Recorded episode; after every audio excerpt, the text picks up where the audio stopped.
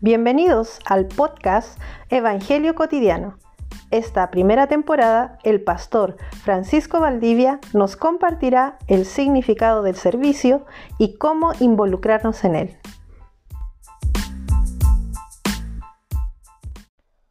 Sean cada uno de ustedes muy bienvenidos a este sexto episodio del podcast Evangelio Cotidiano. En esta primera temporada estamos revisando el servicio en base a la revelación del tabernáculo. En Éxodo 25, del 23 al 30, Dios ordena a Moisés construir una mesa de madera de acacia recubierta con oro.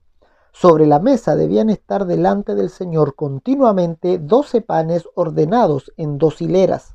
Si ponemos atención, nos daremos cuenta que lo importante no es la mesa en sí, sino los panes que van sobre la mesa. La mesa es por causa de los panes. El deseo principal de Dios es que estos panes, que se debían renovar cada semana, estuvieran siempre delante de Él, continuamente en su presencia. Nos preguntamos entonces, ¿qué tienen de especial estos panes? El número 12 representa al pueblo de Dios. Estos panes eran uno por cada tribu de Israel, de igual manera que las piedras en el pectoral del sacerdote llevaban grabado el nombre de cada una de las tribus. Estos panes representan entonces a Israel, el pueblo de Dios. Sin embargo, hemos de considerar que estos panes son sin levadura. Este detalle es de gran importancia, ya que la levadura en la escritura representa al pecado. La levadura es el pecado que entró por medio de Adán y se ramificó a toda la humanidad, la muerte espiritual que llenó completamente al ser humano. Por tanto, el pan sin levadura representa a una humanidad sin pecado, sin levadura, libre del pecado una humanidad liberada de la condenación, un tipo de ser humano perfecto en santidad delante de Dios.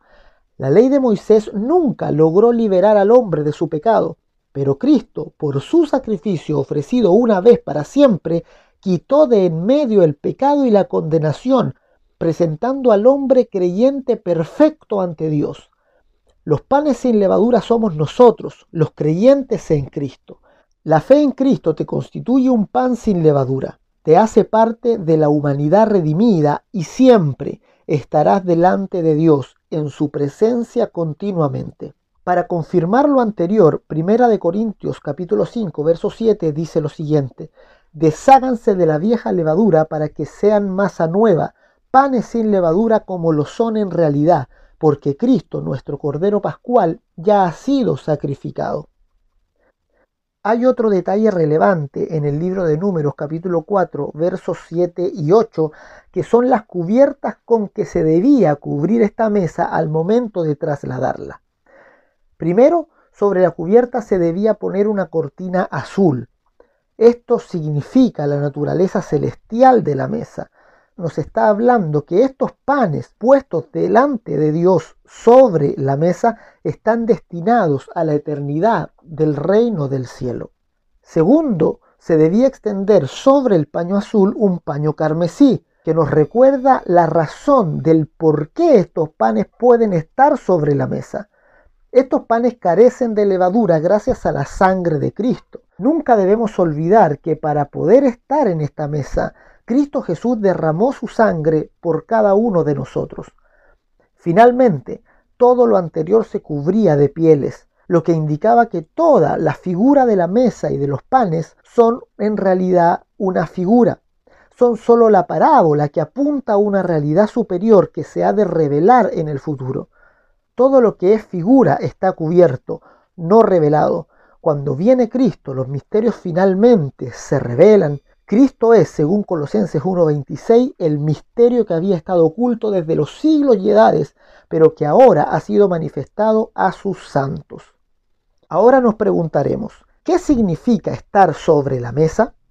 El Salmo 23, verso 5 dice lo siguiente, Aderezas mesa delante de mí en presencia de mis angustiadores, unge mi cabeza con aceite, mi copa está rebosando. Esto significa que Dios nos protege de nuestros enemigos proveyendo de alimento en su mesa. Somos como Mefiboset, aquel lisiado de los pies que llega a sentarse a la mesa con el rey David. Cristo nos enseña sobre la provisión de su mesa en la cena de Pascua, donde dio a sus discípulos pan y vino, que representan su carne y su sangre. En la Pascua judía, el protagonista siempre es el Cordero, acompañado de hierbas amargas, pero cuando Jesús toma la Pascua con sus discípulos, no se menciona ni la carne del Cordero ni las hierbas.